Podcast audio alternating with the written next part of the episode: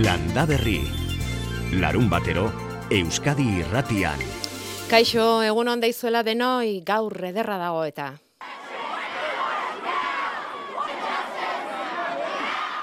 Mesua izango zen, aurten izan behar dela, alaketan.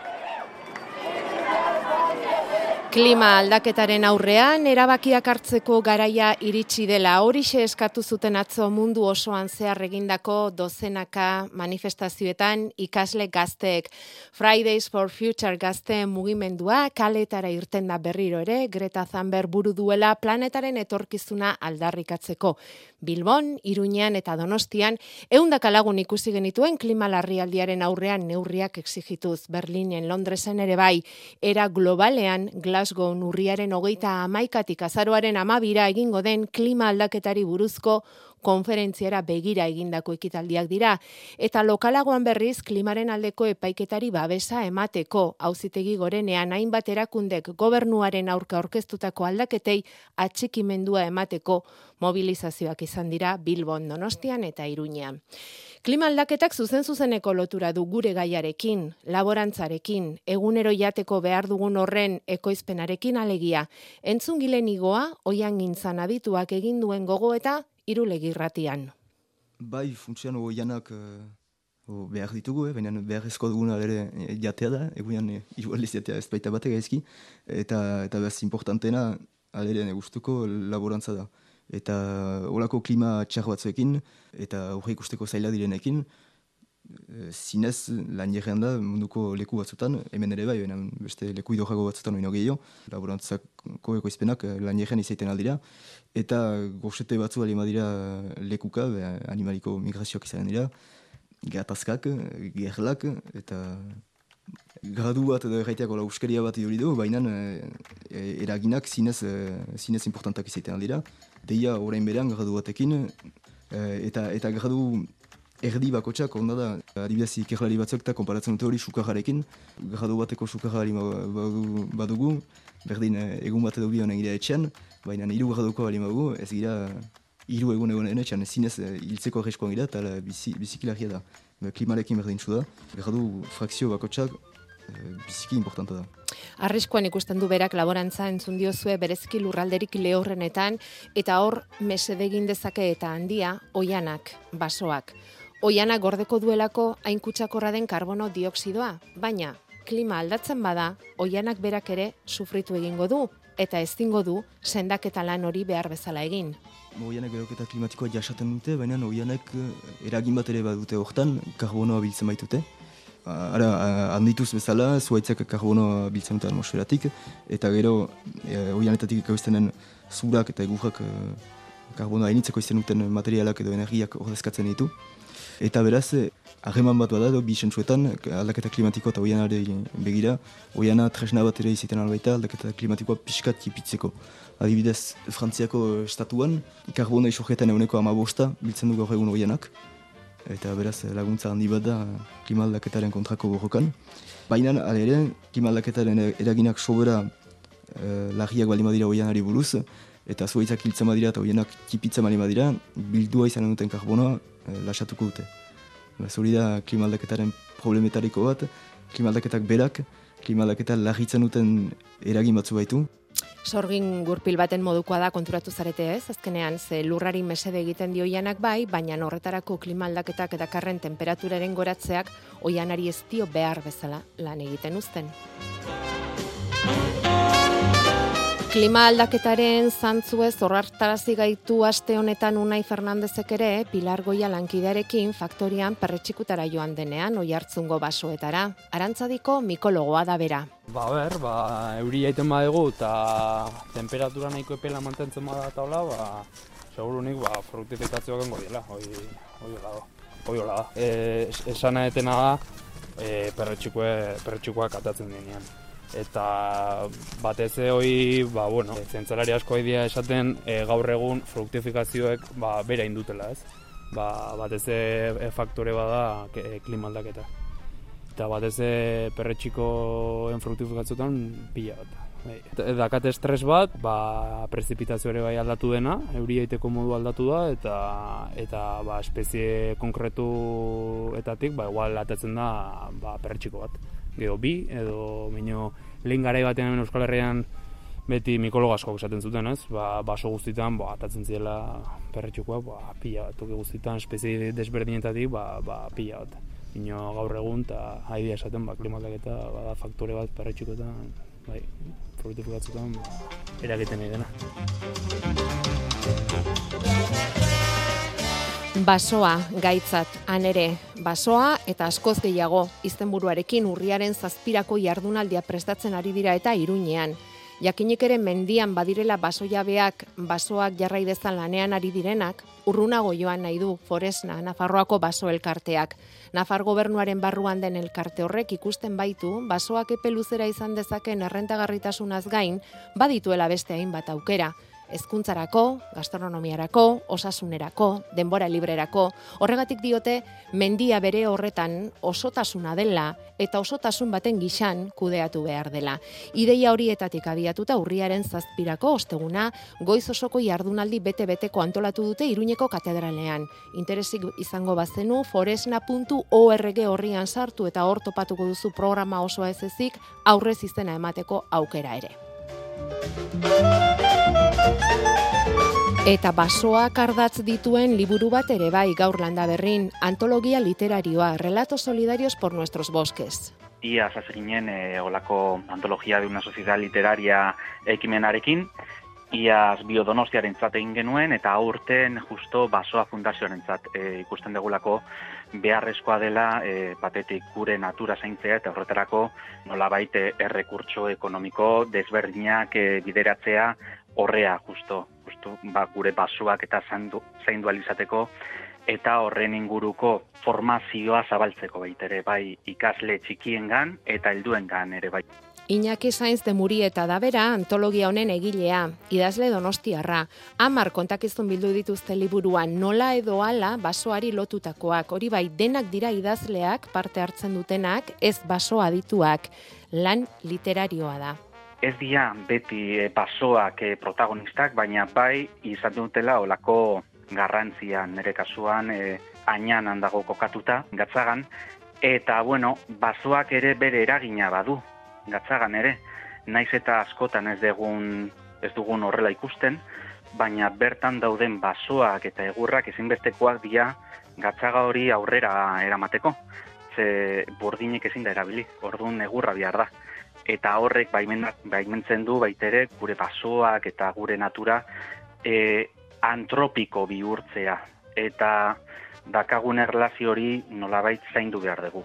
Hau da, basoak zaindu gu zaintzeko ere eta alde ekonomikoa pues, e, ukatu gabe baitere, garrantzitsua dela gure gizartian. Iñaki Sainz de Murietaren ekimenez sortu dute liburua, basoa fundazioari babes emanez, gesernet argitaletxaren eskutik eta gesernet.com elbidean eskura dezakeztu liburua hain zuzen ere. Relato solidarios por nuestros bosques. Basoak beti eder, baina zer esanik ez, udazkenean. Landa berri. Bederatziak eta amalau minutu guk liburu libururik ez daukagu momentuz, baina iztegia osatzari ekin diogu aurtengo irrati urte berrian badakizu. Momentuz bi sarrera ditugu, garometa, eta bere ondoan aldagai mordoa, eta itxasudarea, sukaldeko ontioa urnietan, alberginia, Jakoba errekondorentzat. Gaur dakarrena, perraitza. Gu ez goaz alfabetikoki.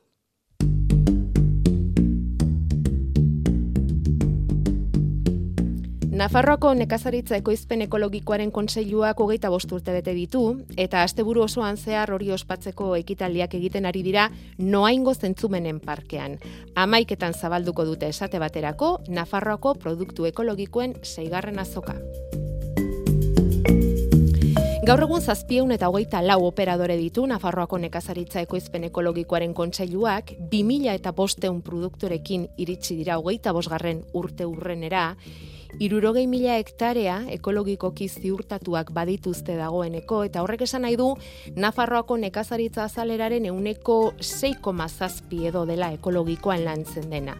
Eun eta lauro gehien enpresa eraldatzaileari dira ekologikoan lanean eta labore nagusiak larreak dira, ondoren zerealak, gero maastiak eta barazki freskoak, Eta nabarmendu behar dena da, alaxe nabarmendu dute eta kontseilutik bertatik ere, Nafarroan badirela hainbat sektore alor ekologikoan ez daudenak eta aukera ematen dutenak haietan lanean hasteko. Esate baterako, txerria zien da, untxiak, esnetako behiak, babarrunak edo egoskariak.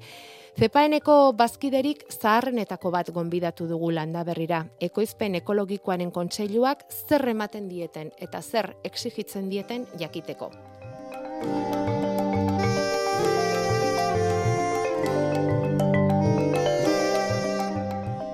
Iman Olivero, kaixo, egunon. Egunon. Zuk egin gualduzu bisitarik asteburuan noaingo zentzumenen parke horretara? Ba, bisita baino, bueno, e, hor postuan egotea gokituko zait, hasi aukera badut eta iesa ingo postutik bizitatxoa egiteko baino, berez, bertan egongo gara barieko izle moduan. Ekoizle moduan zebeira, eh, badakizu Imanol Libero ezagutzen dugu landa berri, Nafarroako eneko presidente gisa izan zaitugu behin baino gehiagotan hemen Ibero, baina e, zuzara era berean mendiko upategietako ardura duna. Aitak emandako lekuko hartu ondoren, ezta? Mendikoa ibarren zangotzan. Ze historia dauka zuen upategiak, Imanol? E, bueno, aitak e, laro garren urtean, edo, e, zizen pixkate bere masti propioak jartzen eta orduan ja hasi zuen ekologikorako bidea egiten eta hori 2000 garren urtean ja sortu zuen upategia eta bere ardo propio ekologikoak ekoizten hasi zen e, 2000 eta batean zehazki. Eta bueno, hortxe pasa ditu ba hogei urte luze eta ni orain sei zazpi bat urte ba hasi nintzen lekukoa hartzen edo bintzaten eitarekin lanean eta eta orain ja, pues, lekukoa hartzea dagokit, eta hortxeari gara poliki-poliki. Eta orduan, e, noaingo zentzumenen parke horretan egingo den azoka ekologikoan, ardoa eramango duzuzuk? Hala da bai, e, gure maztietatik, gure ufategian ekoiztutako ardoa, eta bueno, ozpin pixka bat ere, bai. Eta ozpina, ederki. Eta e, garbi zeukan aitak, emano, lasira-siratik e, ekoizpen ekologikoa egin behar zuela? Bai, bueno, berak, bazakit pixkate herrian disidente egintzen ez garaiaietan, ba, herrian zegoen kooperatibatik alde eginda, ba, pixkate lurrarekiko beste, beste modu batean, ba, remandu nahian, ez? Ba, e, gartzen zituen hainbat arazo, gaur argi ditugu hainbat arazo ez lurraren errespetuan eta, eta lurraren zaintza hortan. Eta, bueno, bai, egin zuen apustua bestelako produktu bat, e, sortzeko, ba hori, errespetu zokatuz lurrarekin eta baita kontsumitzailearekin, azkenean e, lurra zaintzea, baita produkta zaintzea eta kontsumitzailea zaintzea badelako ere. Bai, ari zara esaten hori dena 2000 garren urtean zela, eta, bueno, gaur egun agian oituagoa gaude, baina astapen haietan igualetzen hain bide erreza izango, momentu hartan Nafarroako nekazaritza ekoizpen ekologikoaren kontseiluan, e, segurazki babesa jasoko zuen, baina babesa ez ezik, kontseilu hauek exigentziak ere ezartzen dizkio ekoizleari, ez da? Bai, gehien bat e, funtzio, funtzioa zen e, kontrolak eta zertifikazioa e, egitea, eta hori zen e, ba, zierako zepaen edo mhm. kontseiluak egiten zuen funtzio nagusia. Ez zeukan formakuntza, ez laguntza bezalako e, ba, erramintak ez ekoizlei babesteko eta gehien bat astapen haietan ba hori e, ezagunekin eta esperientziak ezagututa, gerturatuta eta pixkat bere bere kasa ikasi behar izan zuen, bere kasa baino esan bezala ba, ba ondoko eta gertuko lagun eta ekoizleekin. Hogeita bost urte pasa dira Mendela urden bat nolako bilakera izan du kontseiluak Mendela urden honetan? Bueno, ba, zepaen nene kontseiluaren hasierako ibilbidea zan bezala zentratua zegoen bakarrik edo bintza sentzazio hori izan dugu que praktikamente e, hori zertifikazioan eta kontrolan, hau da inspekzioak egiten zizkiguten gu gero ziurtagiria izateko, baita promozio pixkat egiten zen ala feria desberdinetan parte hartuz, baino egia da duela zazpi bat urte edo kontseioa aldatu zen eta pixkat e, ba, parte hartzeari esker ba, ekoizleen partetik hainbat e, egin behar edo eskatu genizkien e, kontseioari eta bat zen e, ba, pixkat promozioan eta salmentan ba, elikagai ekologikoak behar zutela plaza bat e, Nafarroan eta eta plaza hori ba, lortu bartzela ba, promozioa eginez, eh? Et, eta, bueno, zentzu hortan hainbat, hainbat proiektu abiatu dira azken, azken zazpi urtetan edo, ba, horretara begira, ez? E, baita ekoizle txiki ekologiko asko e, ba, komertzializatzeko arazo handiekin e, ibi izan dira, eta e, eurentzako ere, ba, nola baiteko erramintak ere sortu dira, ba, adibidez, merkatuak, e, hilero egiten diren merkatuak bezala, edo, edo ekoalde plataforma logistiko kooperatiba bat, edo alakoak, ez? Asko dinamizatu da azken urte hauetan orduan kontsailua, ez da? Eta zazpireun operadore zaudeten hoiek, badaukazue nola edo ala horre presentzia eta parte hartzeko aukera ere bai. Bai, e, atzorto asamblada ere e, egon zen eta eta hortarako ba, bueno, bertan ere ba, aukera izan dugu e, ba, parte hartzeko jakiteko zertan ari den kontseilua eta gure iritziak emateko eta gaiz, gaiaz gai ba, lan hildoak zabaltzeko, ez? Mm -hmm. Bueno, hogeita bost urte zepaenek, Nafarroan, hortxe ari da gaur egun eta gudauzkagun datuen arabera eta zepanetik bertatik jasoak dira, gaur egun Nafarroan nekazaritza zaleraren euneko 6,zazpia da ekologikoan lantzen dena, eta Euskal Autonomia Erkidegoan ere antzera, antzera dabil. E, ez dakit helburua nola ikusten duzun, Europar batasunak ipinia daukan helburua 2000 eta hogeita marrean azaleraren laurdena, Europako azaleraren laurdena ekologikoan landu beharko litzatekela. Bueno, ba, ronka potoloa du, baino bizarteak ezin dio ukatu osalako helburuei e, heldu behar dio, eta eta Europak hori dio narren hobeto litzateke uneko geita marrera iritsiko bagina, ez? ikusten ari gara zer gertatzen den gure gure lurrekin, gure ekosistemekin, gure klimarekin, eta bada garaia, ba, bestelako eredu sustengarritagotara ba, joateko. Eta hori, ba, egin behar da, alde guztietatik bultzatu, eta noski, ba, baita ere, kontseiuntatik, eta gizarteko bestelako ere muetatik ere. Imano Libero, mendiko upategia, aibarren, beti ekologikoan, 2000 garren urtean aitak upategia sortu zuenetik. Udazkena estrenatu berri-berria dugu Imanol, maatz bilketan arituko zarete orainela, nola zoazte? Ba, egun pare bat egin ditu bastontan, eta zabaltzera doan azte berri hontan, ba, supongo, ebiliko garen azkenenetik kostiralera jota fuego. Bai, bai. Eta, nola daude maaztiak, zen nolako matxa biltzen ari zarete? Bueno, e, ustardia galdu genuen apirilean izotza jozuelako hemen herrian, eta bueno, Nafarroko bestain bat tokitan, eta eta hori, ba, pizkatia hor, horrekin gentozen, baina, bueno, bintzat jasotzen ari garen matxa ba, sano dago, oso, oso ongi, eta, eta bueno, e, pozik, dagoenarekin pozik. Bazuku horren zain geldituko gara, eskerrik asko Imanol Libero, landa mm. berriko deiari erantzuteagatik eta asteburuan ongi pasa, noaingo zentzumenen parke horretan azten bidia. ba, eskerrik asko eta espero bai oso gustora gotea bertan, aber jende horbiltzen zaigun.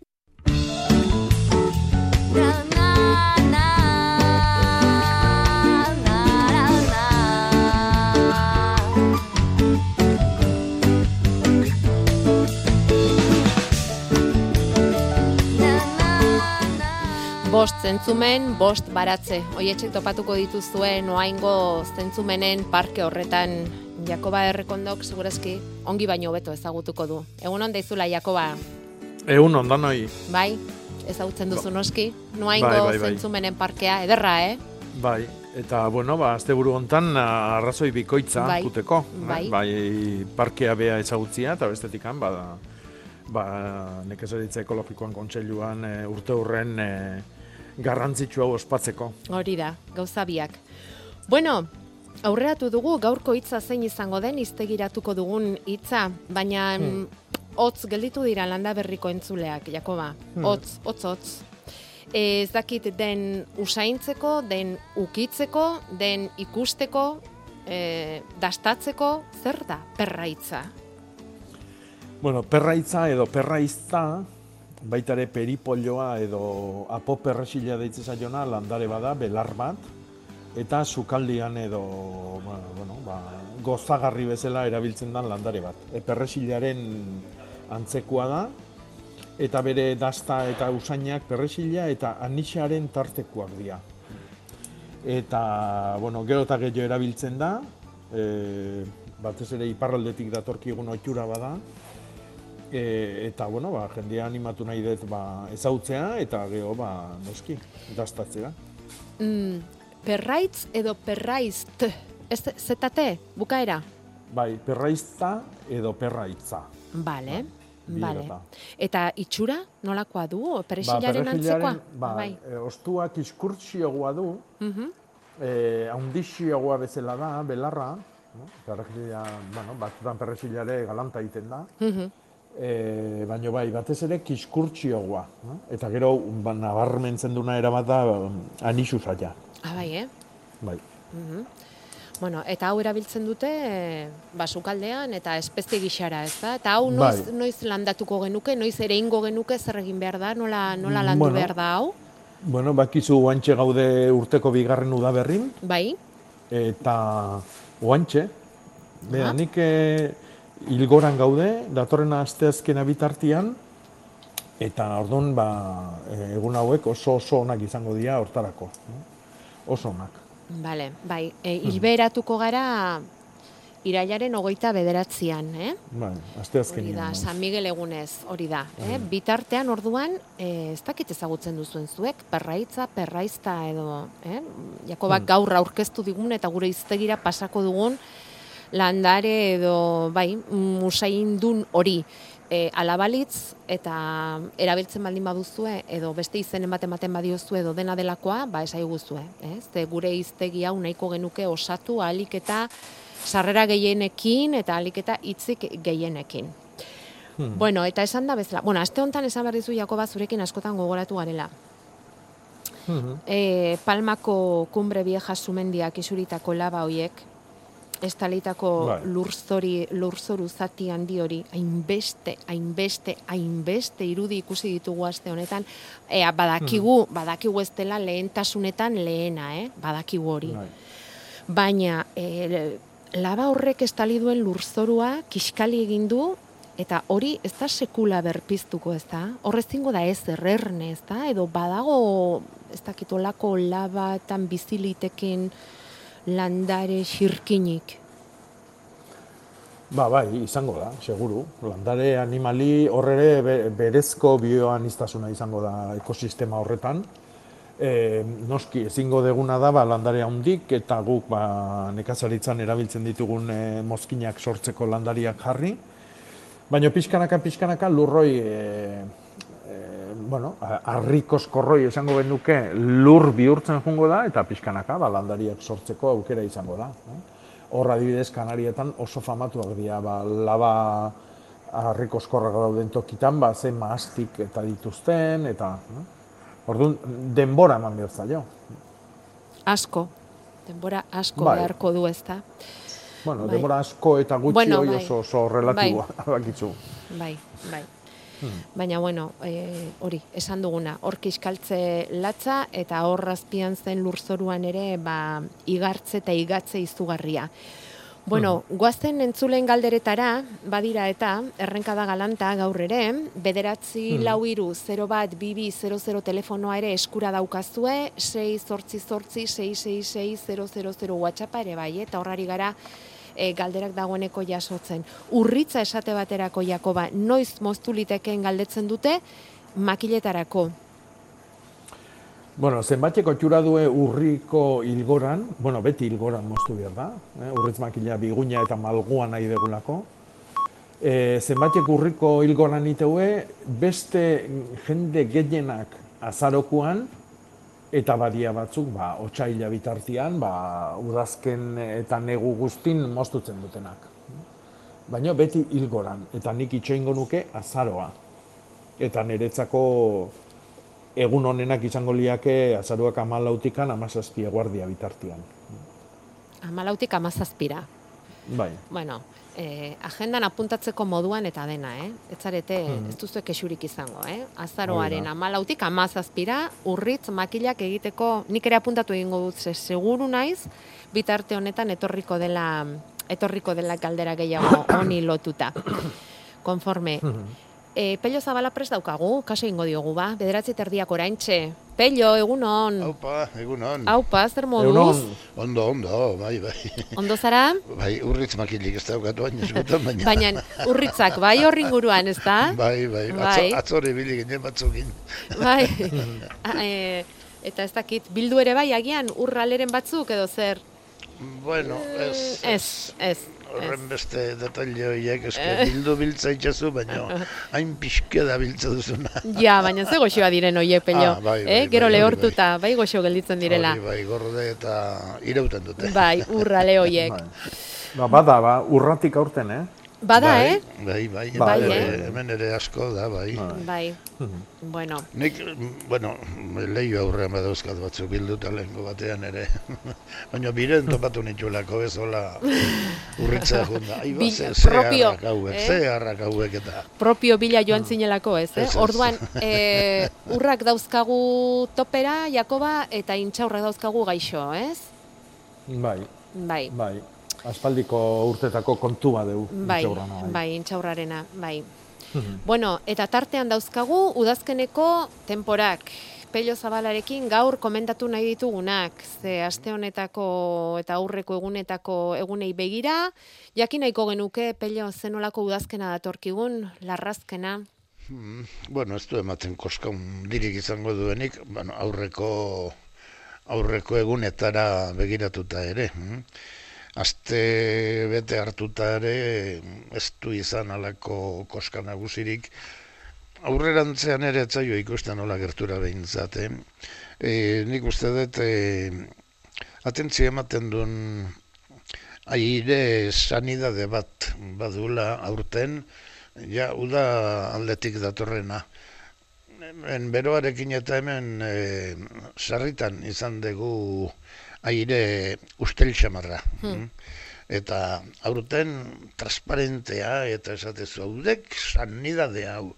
Mm, Hemen mendi inguru hau eta meintzat aspalditik ikusten ari gera horrelako airea eta poza ematen du mm, hori ikusten danean eta bueno, hortikan jarraituko duela ematen du, naiz eta ba, noiztei bain bi- bidaliko ditun, ba, zaparrada batzuk eta mm, e, gaur bertan behar bada aizearekin eta ego aizearekin eta pixka bat nahaztuta e, berotu eta toki batzutan e, zeturmoiak jodezake, euri xaparradaren bat utzi, baina ez du ematen e, asko kaltetuko duenik, eta urrengo egunetan ere ez da esperola euri terik eta zeo zer pixkan bat egin dezakela badatorren asteazkenean mm, hor ematen du ba, zaparradatxo bat edo beste botako duela, Ilargi aldaketagatik izan daiteke? ba, ba ez dakizu, ilargiari galdetu behar, baina hori beti, Niri ez dit kasurik egiten ilargiak, beti isilik egoten da, beti isilik. kasurik ere egiten. Zuri igual, baino niri. Zu segurazki ulertu ere nik baino beto ulertuko duzuta. Segi, segi, hor Eh, zaparradaren bat, asteazkenean, bai? Aste azkenean izan leikela, mm, eta euri pixken bat astelen gauean igual, baina gainerakoan eguzkitzu lainoak eta eguzkiak jolasean pixka bat, eta sanoena esango nuke asteazkenetik aurrera, e, giro garbia, laino gutxi eta eguzki dotorea, eta temperaturaren aldetik hotzik eta ez da ikusten, mm, oraindik bero xamar, eta gero asterik, asteko gehien aurri biliko da, ba, hogei, hogeita bi gradu bitarte hortan, berotu gabe, orduan. Eta, baina, goizean oztu ere ez freskatu bai. Mm Amaika amabi gradu, baina zerua garbi xamarrean dela, ba, vale. giro oraindik atsegina esango nuke. Mm Epela gozoa. Bai. Eh? eh. Udagoien epele-epela, momentuz eh, behintzat. Vale. Gero, zenbateraino okratuko duen, ba ikusiko dugu urrengo saltoetan. bueno, astez asteroko itzordo horrexetarako daukagu, pelio. Hori da, eh? hori da. Baina, gero zehazten joateko. Ondo. Baina, bai, lehorra eta argitsua, zengo nuke. Konforme airea gustoa arna sartzeko aire garbia. Bai, batez ere zu zauden toki horretan, arantzazuko balkoi horretan, eh? Bueno, ba, bialiko izuet pixke matu. Kutsadura handiri gabe, izango da, bidali, bidali, bidali. Bai, hemen aldapan bera bialiko, eh, baina. Horrere, ilargiarekin gertatzen zaiguna, gertatuko zaigu, pena. Besarka da hundi bat, pello. Bale, bai. Zaindu zaitez eta atorren aster arte. Hori da, segi ongi ongi, bai. Agur. Bueno, orduan Jakoba ez daukagu presa handirik kuiak biltzen eta joateko, eh? Utzi ingo diegun momentuz kuiei eta baratzean. Ez da torreta izotzik eta epelepel eta, ez? Odo zer bai, diozu? Bai, bueno, bai. oain digan irailian gaude, oain txesartu bai. geha. Ekin nozi joa pasa berria, da, orduan. Bai, baina... Bueno, baina gorre guatu zibier digu ze sasoitan gauden, eh? Hau da, e, egun naia gaua baina motzagoa da. Bai. Eh? Ja, hmm. gaur bertan. Orduan, hmm. Ba, bueno, landariak horretan, bueno, oi, oi arki nabarmentzen dituzte olako aldaketak eta ja ustak prestatuko dituzte. Eh? Beraientzako bain garrantzitsuna da, ba, hotza hundik eta egun motzenak etorri baino lehenago, fruituak eta, bueno, be, fruituan barruan dikoaztin azik ondo zaildu eta ondo prestatu horretarako. Eta hori izango da, ba, guretzako usta. Zetik, azilloik dira, ba, hartua, ba, barruna, kuiak, e, sagarrak, matxa, fruitu eta hazi horiek. Baina horiek gorde egingo ditugu gerorako, ez? Ah, bai, hori da. Bai, bai, hori da. Begira, ibarbi sagarraz galdetzen dizute. Ibarbi bai. sagarra bai. non eros daitekeen eta noiz aldatu, landatu? Bueno, ibarbi sagarra batzuk eh, errezil sagarran eh, aldaera bat bezala eh, aipatzen dute. Eh, badirudi e, ikerketa genetikoak eta egiten nahi diala horrekin eta bueno, ba, emaitzak ez dia garbik, uh aldaera badan edo, edo errezilzagar orokorran e, bueno, parte dan. E, baina, bueno, e, beak ibarbi zagarra bezala, aparteko zagarra bezala e, hartu nahi bali madu, ba, hoi bereizten duten e, muntei batea jomerko du. Edo, e, erosi, zagar makatzak edo txertakak, txertatu gabeak, eta gero hor txertatu edo mentatu, ba, bueno, berak ezagutzen duen ibarri zagarren baten mentua. Eta hortanako, ba, edo beak, edo txertatzaile bat bilatu behar du, edo... Eta mm, barietate honen ezaugarria zein da? E, ez dakit, ibarbi zagarrak, bueno, bai. Errezil zagarra da, ibarbi... Irauteko orduan? Irauteko bai. moduko zagarra, bai. Bai, bai, bai, bai. E, ikusi eta errezila etortze zaizu burua. Bale, bale. Eta, bueno, ba, hoxe, ba, toki genetan ez du bereizten, eta orduan horren bila bali madabil, ba, hasi beharko du muntxeitan eta galdezka, bai. edo saltzen dituz, landaria saltzen dituzten tokitan, edo, ni beti esaten dutena, argian egokina da, konfiantzasko txartatzaile baten gana jo, zuri gustatzen zaizun arbola, frutarbola hori, e, ja generalian jendiak badaki, behi da, haren e, fruta gustatzen zait, ba, haren mentuk hartu eta txertatu arazi. Konforme. Hori da, Jakobaren aholkua, eh? E, Beira, gero, eta zeure uste dut aholkuz em, aldatu dute, landatu dute baratzean amaren omenez em, gorostia esan ziguten, mm. zuaiz bat jarri nahi zutela, eta, bueno, gorostia uste dut zeu gomendatu zeniela. Eta diote, mm. lau hilabete inguru badela, landatu zutela, eta orain gorostiaren azpialdeko adarrak lurra ikuitzear daudela, eta mm. moztu egingote dituzten, edo, edo noiz egingo luketen hori, zeiru itzen zaizun, eta urtero kimatzea komenigarri ote den, gorosti emea dela, loretxo gorriak azten ari zaizkiola, eta hoiek kentzea kalterik egingo telioken, noiz den gomendagarria. Hmm. Bueno, azteko nik ez nuke inauziko. Gorostia bere, bere naturalian, e, bere, berezko forma da, ba, adarrak lurreraino luzetu, eta lurran gainean zabaltzia. Horrek ematen du, ba, babesa, animalientzako, e, txorientzako, kabik egiteko, eta bar, eta bar. No? Eta e, ez dauka zergatikan e, guk daukagun zuaitzaren forma hori eki beharrik, ez da? Enbor bat eta gainean nostalgia. Ez? E, bueno, ba, lurrean, nik lurrean jautziko nuke, ez nuke inauziko inolare.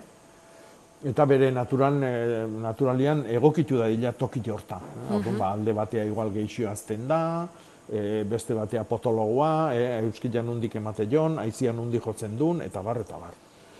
Gero, lore gorrik, ez koskor gorrik etortzen dira lore emetikan, hau da, golosti emiak hori du. E, espezie honetan dioikoa da, horrek esan nahi du, ale batzuk erabat arrak diala eta beste batzuk erabat emiak, oso arrarua dana gure ingurun. Eta orduan emiak ematen ditu koskorrak. Hoiek kendu ez, inolare ez. Nahi, galimadu eh, oroi garri gisa, ba, darpuntja bat hartu eta etxian jarri ez dakin ba, amari aldare bat jarrita balima dake txokon batian, ba, ere, aman, baina bestela ez dago inolare moztu beharriko ire. Eh? Ordu, utzi pakian eta gozatu.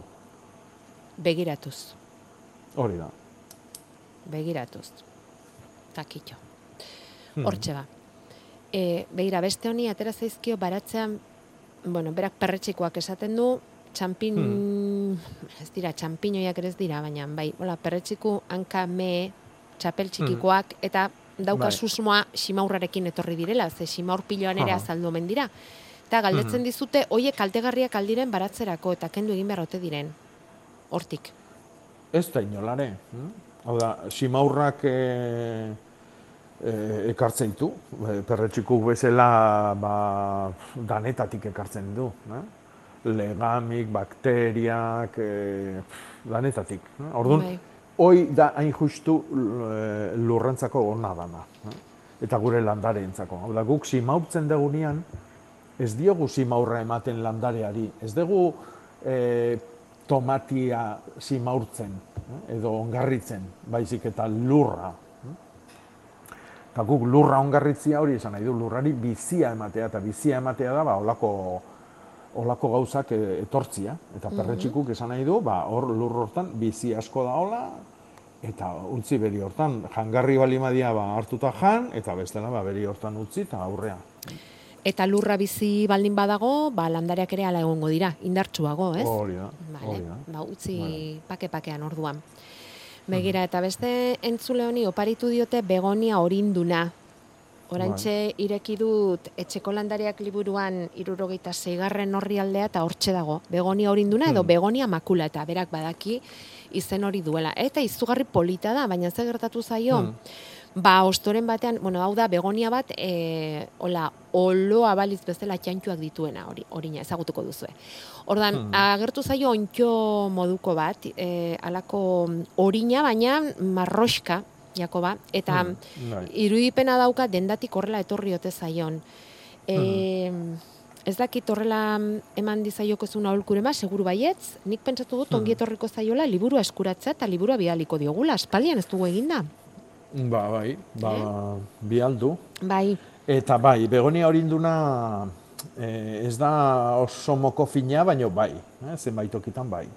Etxe barrenetan ondo etortzen da, baina nik adibidez gure etxian kanpuan bizi da, earki asko. Eh? aterpe batian, e, hotza dunean baba bestuta dago, baina kanpuan bizi da beti. Ja. Eta lorealdi dotoria ematen du, guantxe dago loretan, lore zuri-zuri multzo ondik zintzilikatuak ditula. Ai, oso polita dira, eh? Bai, e, erasotzen dute gaitza desentek. Eh? Begonietan, hau gertatzen da, begonia batzutan batez ere. Eta hau da, ba, justu, ba, e, haul xamarra da noitako bat. Eta orduan, kontuz ostagia bustitziakin, ureztatzen degunian kontuz zirripiztinakin, da? oston batea eroitzen bali da aukera ahondik dazkatzu o txantxo eroidan tokin gaitza garatzeko, untxuak ezetasuna behar dutelako, Orduan, ba, ureztatzen degunean, beheko plateratik ematia da onena. Barruan omen dauka. Barruan omen dauka. Bai. Orduan- Ba, eta e, azteko eh, probatu gutxillo ureztatziakin. Bale. Bale. Ea ba, ea ba lortzen duzuen pixkat, eh? Xuspertzea. Eta liburua bidaliko izugu, bai. Eh? Etxeko landariak liburua bidaliko izugu, hor badator, eh, bueno, Bai, bai, ze trikimailu eta ze bai, gaitz bai. eta gainerakoak. Ostoak bere horretan utziko ditut, dio.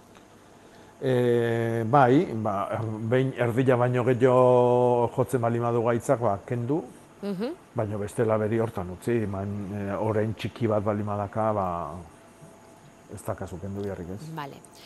Eta loreetara inguratu garen ezkero tulipanak jarri nahi dituen badaukagu hemen. Noiz Hmm. landatu dio, toki berdinean haziak ere sartu nahi ditut, tulipanak simeldutakoan loreak edukitzen jarraitzeko. Ze aukeratu behar dut, sustrai eguna? E, landaketa bada hau, eh, kasu hontan hau ez da ereintza, ez da hazi bat jartzia, baizik eta tuberkulo bat, eh, errebolla bat jartzen gea, orduan hori landarearen zati bada, edo landaria, landare bat da. eh. Orduan hori hilberan egin behar da, eta gero tulipanetaz edo iribilotza zaigean ez, ba, lore eguna izango litzake eh, egokina. Eh? Eta oso oso onak izango dira, datorren asteazkena hogeita behatzia eta hogeita marra. Eta gero ja jungo ginake ba, urriaren bukaera, baita ere ez dala gara itxarra oendikan. E, Idibiotzak. aurri hartu nahi bali madu, ba, datorren astian. Datorren astean, iribiotzak jartzeko garai egokia. Mm, ze Hori da. ondo. Eta neguko errebolla ondo. guztik. No? Vale. Ba, jazintuak, e, nartxisuak, eh, hori dana. Vale.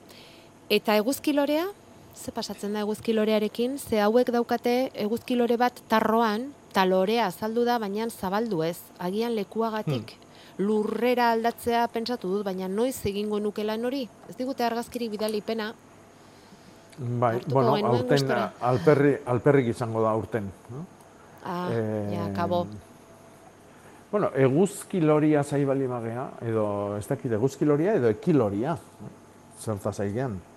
Eguzkiloria e, ataritan, atian, ateburun jartzen Bai. da noi balima da, Bai, ba hori, ba, bueno, ez balima da iriki, lasai, baino irikiko da. Teorian unuzkio irikita beharko luke, horrek egun luziak eskatze ditu irikitzeko, baino irikiko da. Deskuiduan e, bere itxin jarraitzen balima du, ba, nik landatu ingo nuke, eh? lurrian. Baina arriskua handia ia galtzeko. no? Eta ekiloria zai balimagea, e, girasola alegia, ba hori bai, hori urteko landaria da, eta iriki ez balima da, ba, alper alperrikaiko gea. Vale. Gero bidali digute ikastolako hortuan daukaten arazotxo bat hemen. Ez digute esaten non eta ezer, baina, bueno, bidali digute argazki bat, eta hor e, gaixotasun bat zabaltzen ari zaielakoan daude, eta ea zer egin dezaketen konpontzeko ontioa emate, emoten dau, diote orain pare bat urte sortu jakun, erositako porru edo kipula landarearekin. Eta da, Bai. e, alako hauts hori bat bezala, baina dago ostoi oso itxatxia, Jakoba. Ez Hmm, dakit hori esan bai. da ulertuko duzun, edo jabetuko zaren, seguru baietz. Bai. Bai. Eta baratxuriakin ere gertatzen da. Ah, bai, ah, bai. Bai. Ta, hori Eh, hor, bueno, ba, gaitza- dauka. Gaitza da. Gaitza da. Eh, gorrina da. eh? Gorrin bat. Eta hori beti-beti etortzen da ezetasunakin. Ezetasunakin. E, porruan ez da hain normala, baina tipulan bai. Eta batez ere baratxurin. Eh? Biletan, oi biletan. E, oso oso bero eta lehorzaliak dira.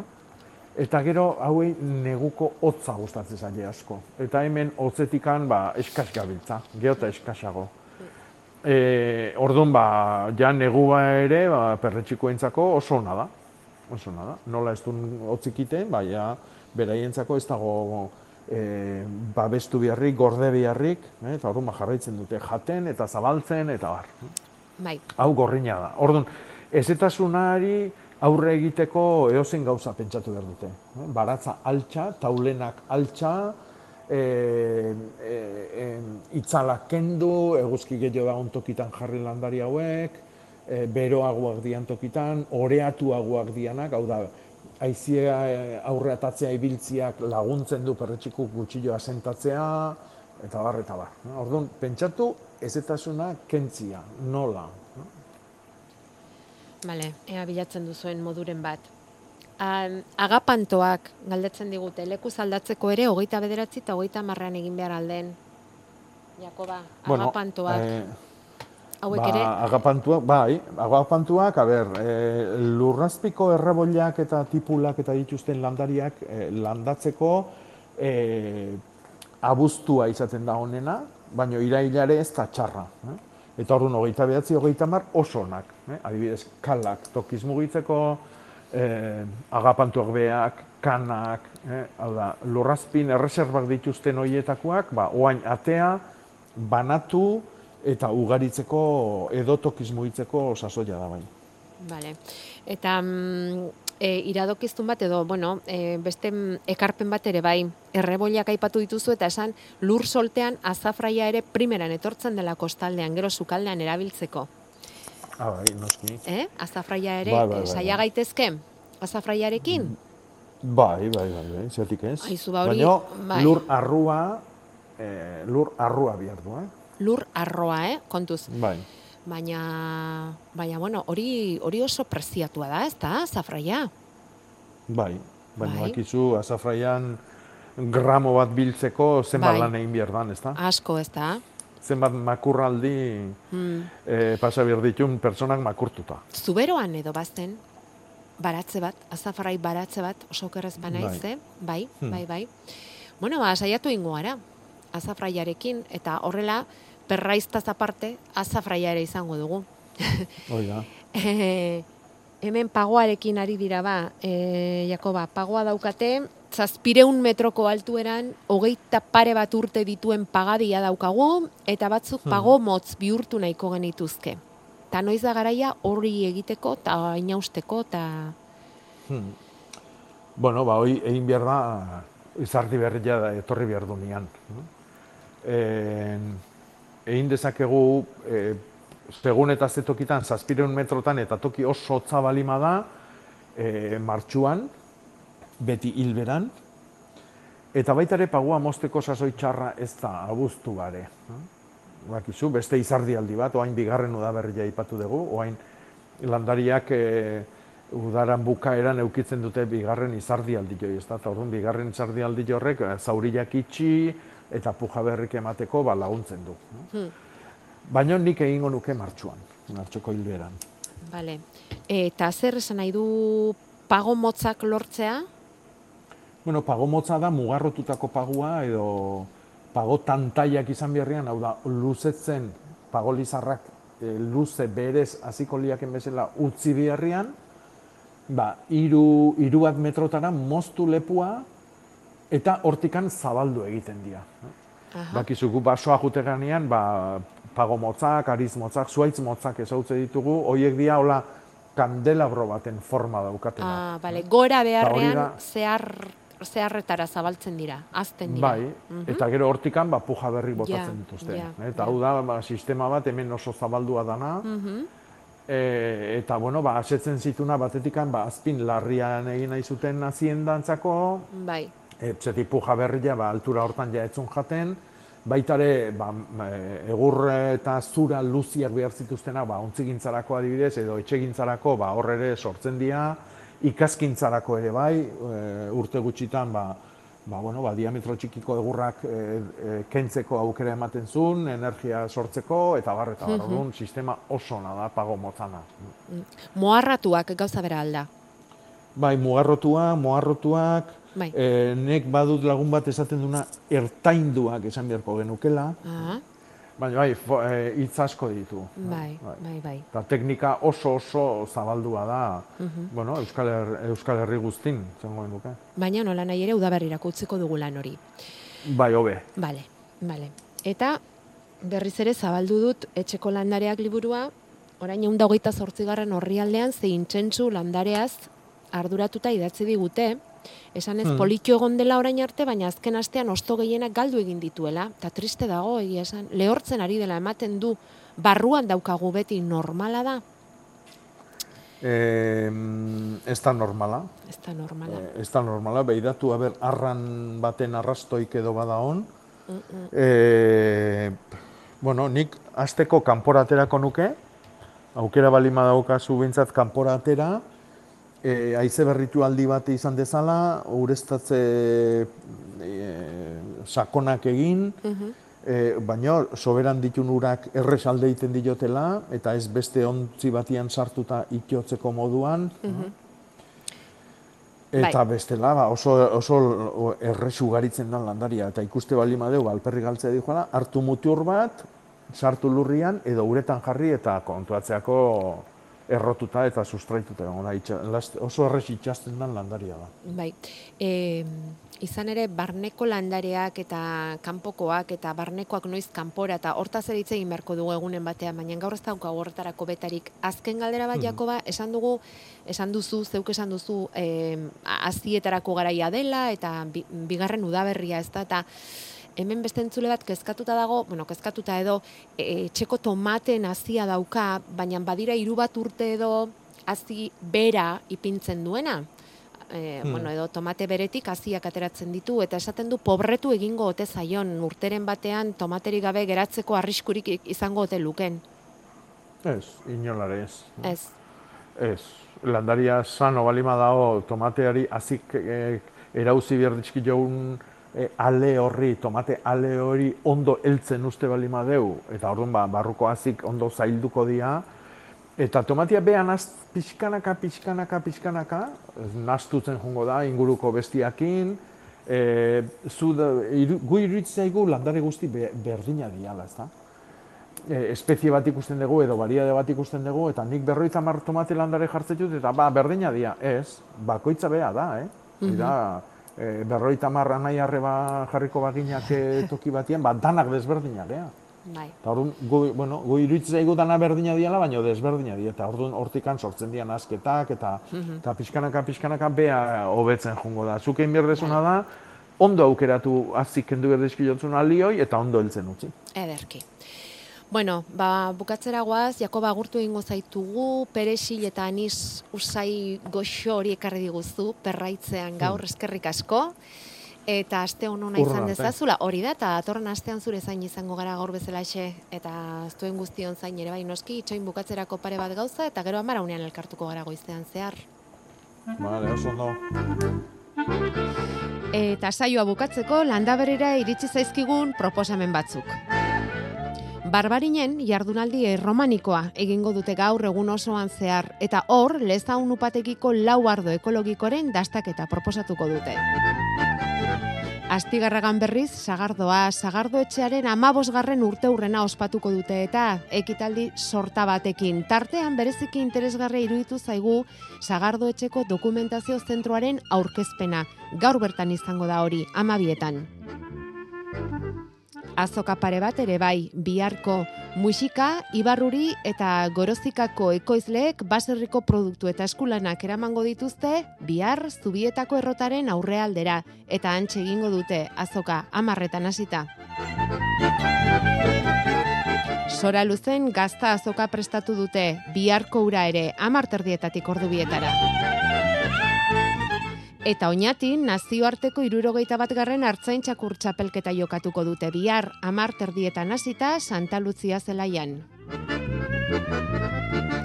Enba sindikatua berriz, baserritarron lagunaren bila hasi da.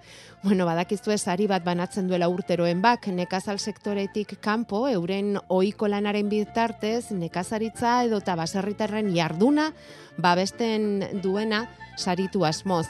Aurten ere ekin diote zeregin horri eta hautaketa prozesua jarri dute martxan. Baserritar eta eragile guztiei dei egiten dizuete zuen proposamena egiteko hautagaien izenak emanez.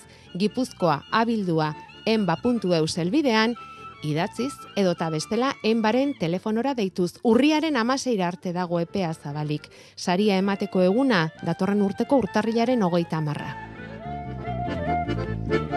Eta saioa hasi dugun gai berarekin amaituko dugu gaur klima aldaketaren aurrean landaren garrantzia izenburu horrekin itzeldi eskainiko dute asteartean gazteleraz eta ostegunean euskaraz Barakaldoko Ramon Rubial lorategi botanikoan.